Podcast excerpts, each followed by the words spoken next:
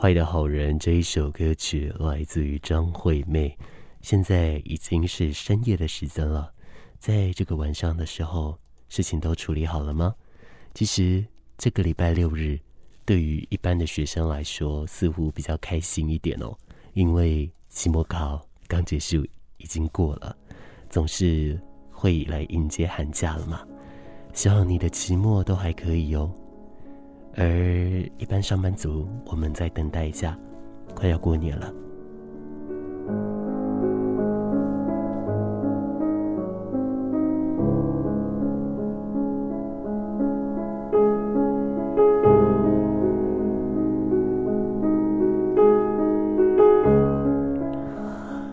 之前在这个一百一十一年开始的时候，我有说，我们这二零二二年的玻璃星球，其实绝大部分我们会围绕一种主题，叫做告别。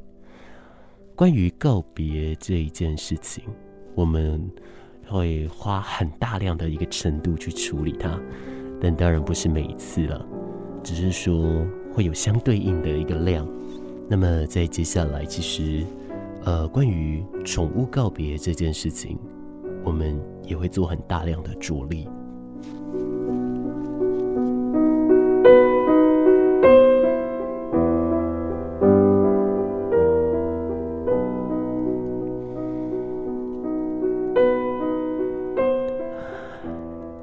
动物吗？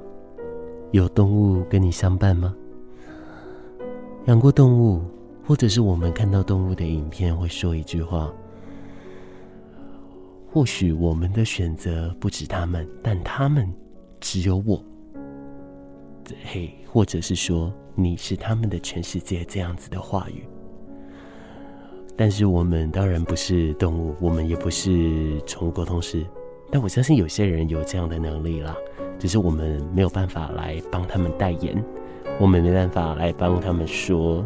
他们的心境，只能从一些行为来去做判断。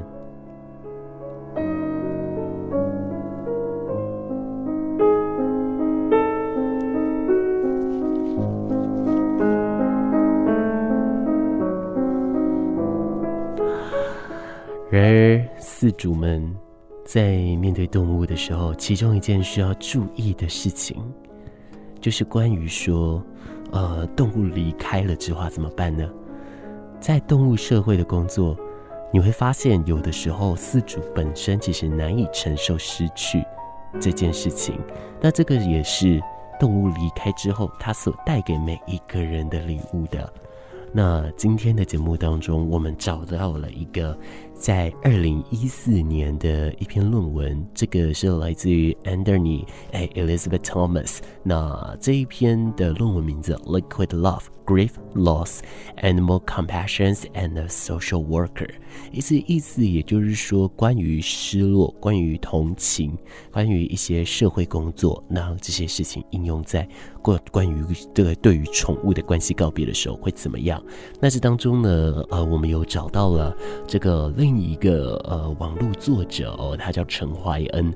那怀恩呢，他诶依照自己跟动物相关的经验，把它做了一个部分段落。的整理哦，所以了，跟大家来进行相对应的说法，那就是归纳来告诉大家说，人与动物间的一个连接，这个在学术上叫做 animal bound，也就是 H A B O。那这关于这个依附理论、失落理论相关的一个探讨。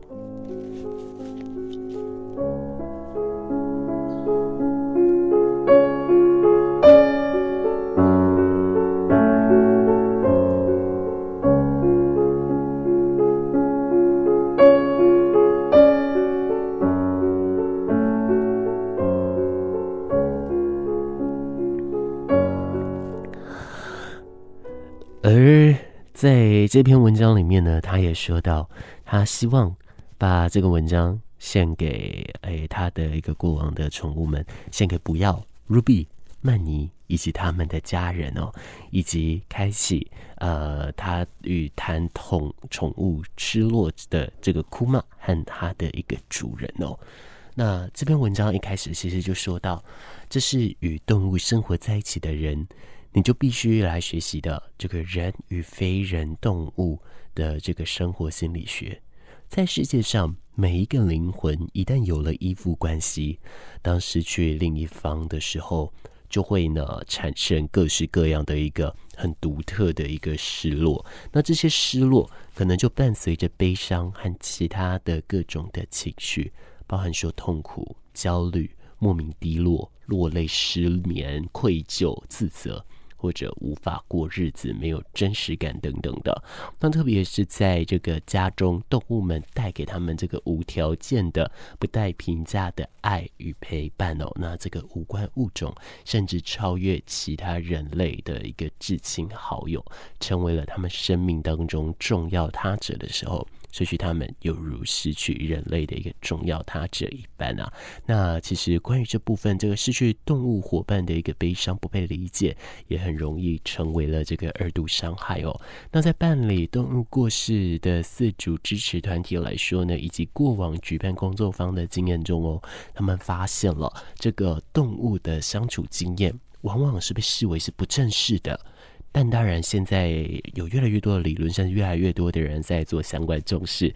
那这当中，这个不被重视的一个状态哦，它可能会出现，甚至到说被忽略、不被认可的一个状态哦。好多人呢，在跟动物相处的经验来说，是不被身旁的人，包含父母、伴侣，甚至闺蜜、同事，或者是您的上级而有所接受。那这都有可能无法理解你跟动物之间的一个强烈连接导致于失落的经验是没有办法被承认的。很多人会说：“那我就当自强，靠我自己啊，对不对？”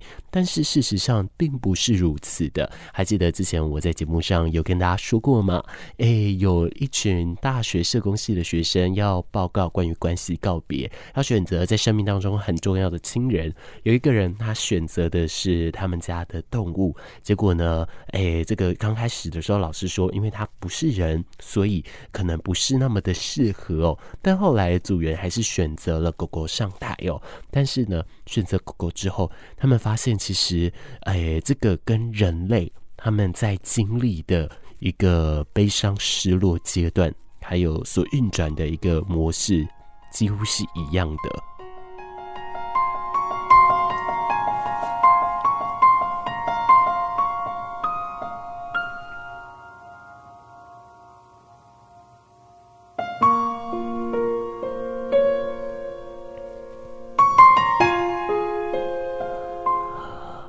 回头聊到这种不被认可的痛苦，失去他的痛苦会变成一种无法被理解的苦痛。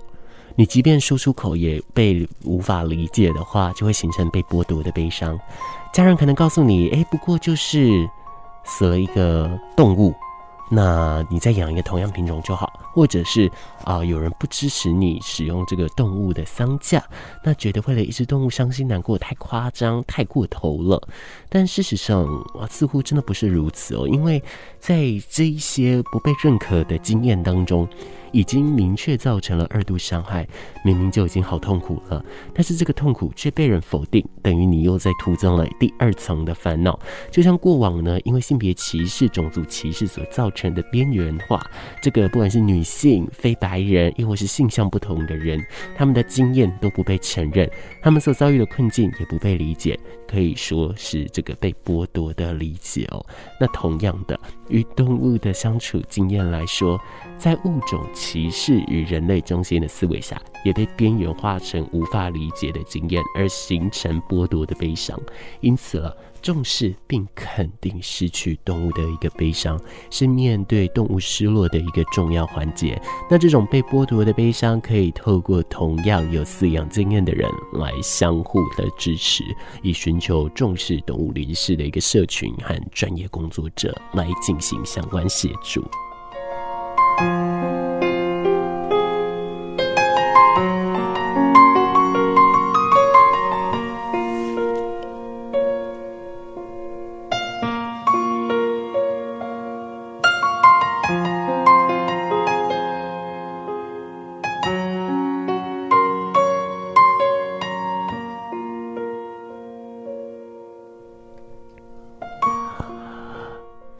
延续这样子的一个连接的时候，其实慢慢的找出表达情绪、发展个人的专属仪式。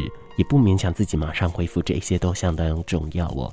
不过呢，在关于这一方面的一个失落理论来说，就非常多嘛。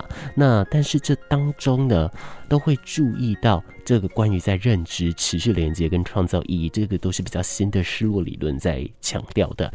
这与过往的放下、努力、不再悲伤的理论，其实是比较不同的。那不同的地方在哪里？稍后我们在节目当中持续的带你来解答哦。大家好，我是郑宜农。夜间行车开大灯，除了在黑暗中照亮自己的道路，也是对他人重要的体贴。为了你我的交通安全，让我们一起点亮黑夜吧！夜间行车，请开大灯哦。接下来，请继续收听最关心您的高雄广播电台 FM 九四点三 AM 一零八九。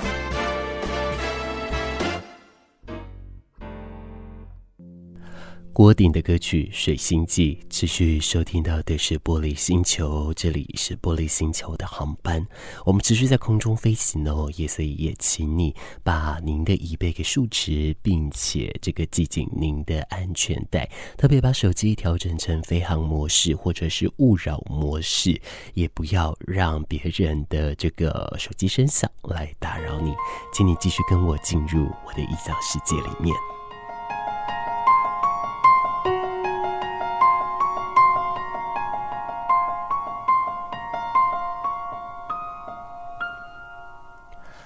今天跟你聊到的是，在关于动物的关系告别当中，我们依附了非常多的失落理论，但是这些失落理论也共同指出了一件事，也就是说，当我们的这个对于动物的感伤，不被身边的人所认可的时候，其实这是二度伤害。那在这样子的二度伤害当中，其实就会加重于一些忧郁情绪的出现。那在这一个单元当中，其实跟大家聊到的是关于失落的理论哦。那在失落理论，呃，有非常的多。那在比较新的理论呢，它都会讲到关于认知、持续连接以及创造意义。那跟过往比较不同哦，跟努力的不再悲伤的理论，真的比较不一样一点哦。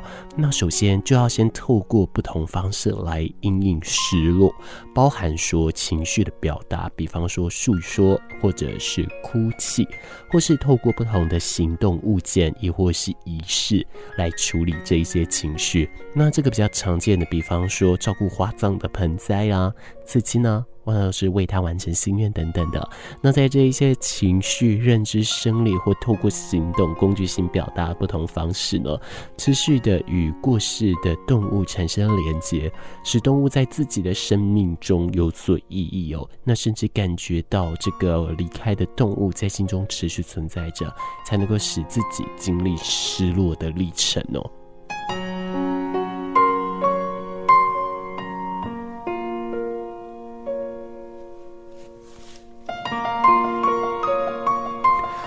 这一方面的议题，呃，从小到大，在电视节目或者在广播以及在网络上不胜枚举，非常非常的多。那这当中，其实他们都会分享到说，后来他们可能遇到了什么样的事情在记忆当中，所以他们又崩溃大哭。每一次我看到这一段，我都在想说，奇怪了，他是来治疗自己的，为什么你又让人家大哭呢？你这样子真的能让人家比较好吗？后来呀、啊，诶，当我自己也比较大了，或者是我开始投身传播工作的时候，我发现其实这个是非常必要的，因为这个其实就是应应了情绪表达这件事，好好的把情绪表达出来，避免在心中压抑，并且压抑成受伤的样子，这样对自己也比较好哦。那这个在相关的文章里面其实也提到了。他说到，每一个人的条件都不同，比方说性别、表达能力、情绪的感受能力，或者在年龄、承受力以及经济这一些事情哦。哦，他们都会有相对应的一个客观影响。每个人呢都能发展出自己的一个哀悼仪式，来应应个别的一个失落与悲伤。那对于经济这一件事情哦，其实有些人呃，他可能会意识到这件事，但是他不会把它当一回事。但是在这边其实就是提醒大家，因为像是在台湾啊，关于说呃动物离去的部分，经济就会成为一个能否选择理想仪式的一个条件之一。了。那动物呢，他们要个别火化的费用比集体的费用来得高许多，而且选择的这个面向也比较少一点哦。所以说，这当中的确就会不得不有一些经济的考量。但是这当中好多好多任何的外在因素，或者任何先天配备的因素，它都告诉你们。不要特别积极的克服悲伤，因为失落而发现自己其实难以承受失去。发现自己的脆弱，也是动物离开的时候，它带给大家很大的礼物，所以也不需要去勉强自己赶快恢复哦。用其他的方式延续你对特定动物跟特定灵魂的爱，其实都是可以的。比方说，固定捐款给动保协会，或者是相关的呃这个单位等等的，或者来协助做志工，这些都是很好的一个转化悲伤的方式。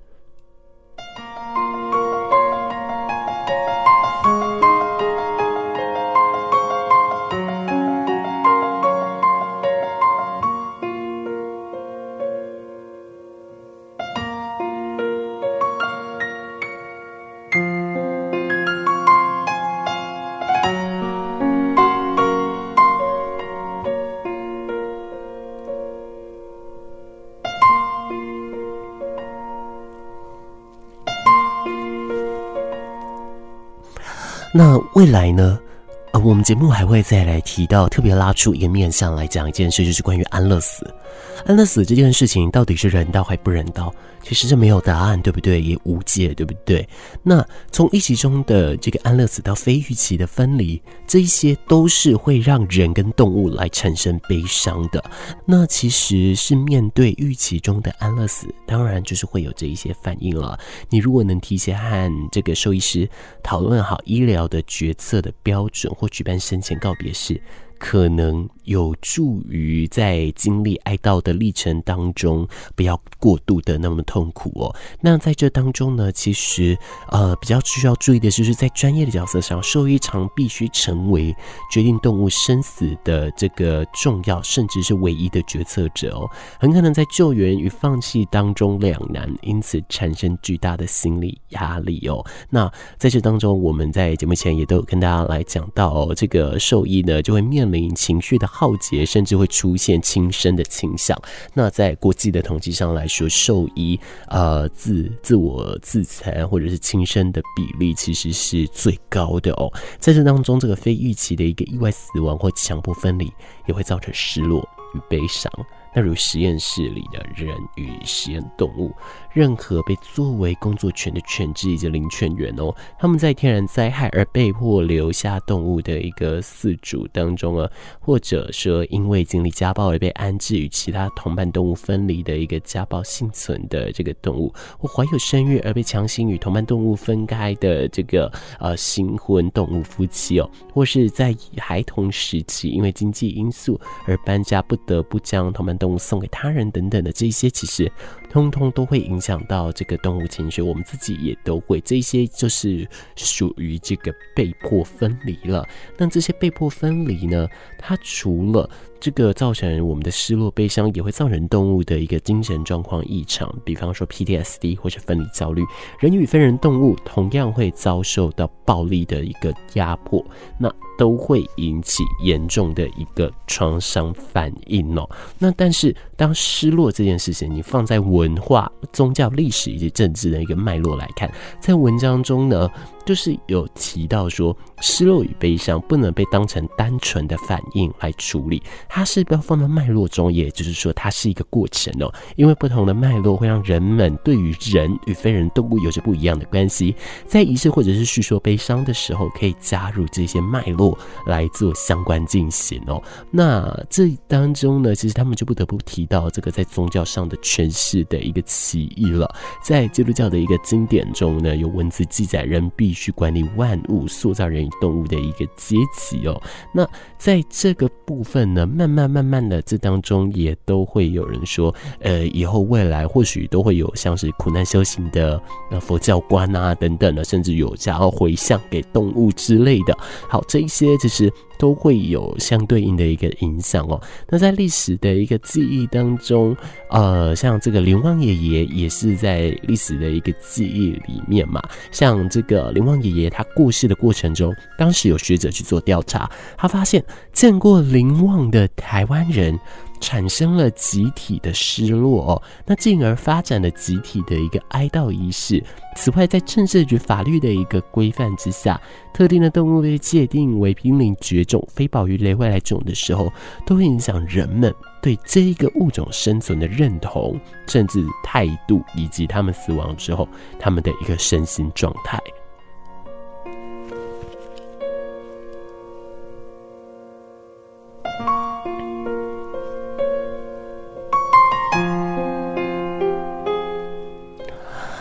如果这部分讲的太学术的话，其实我换句话说，这个其实也就是说是，呃，因为我们跟动物相遇，我们建立了关系，那这些关系导致于让我们在面对离别的时候，有一些不是那么适当的处理方式，让我们可以比较有一个大量的一个影响哦。那在这个部分也是可以来做相关相对应的。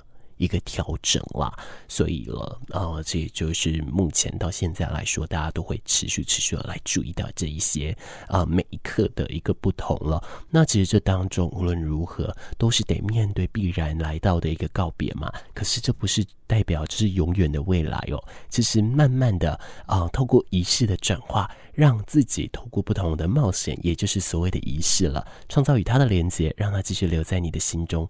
这件事情可能对于未来的自己来说是会比较好的。而现在，如果说你身边有一个一直在陪伴你的一个宠物伙伴的话，呃，就邀请你持续持续的跟他来珍惜人们彼此相处的时光，也要在此同时来在最后一刻做好最完全、最完全的准备。我想这个或许是对每一位饲主可能最好的，也最不会伤害到自己内心的一个方式哦。充满活力的每一天，就像是欢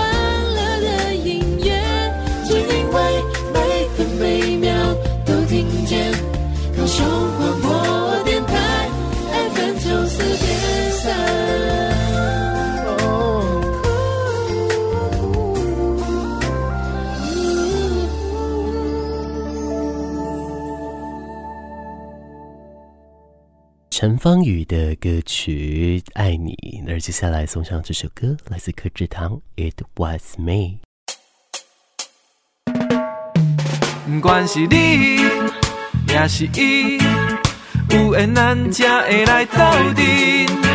美丽的港边，好听的声音，高雄广播电台陪伴你。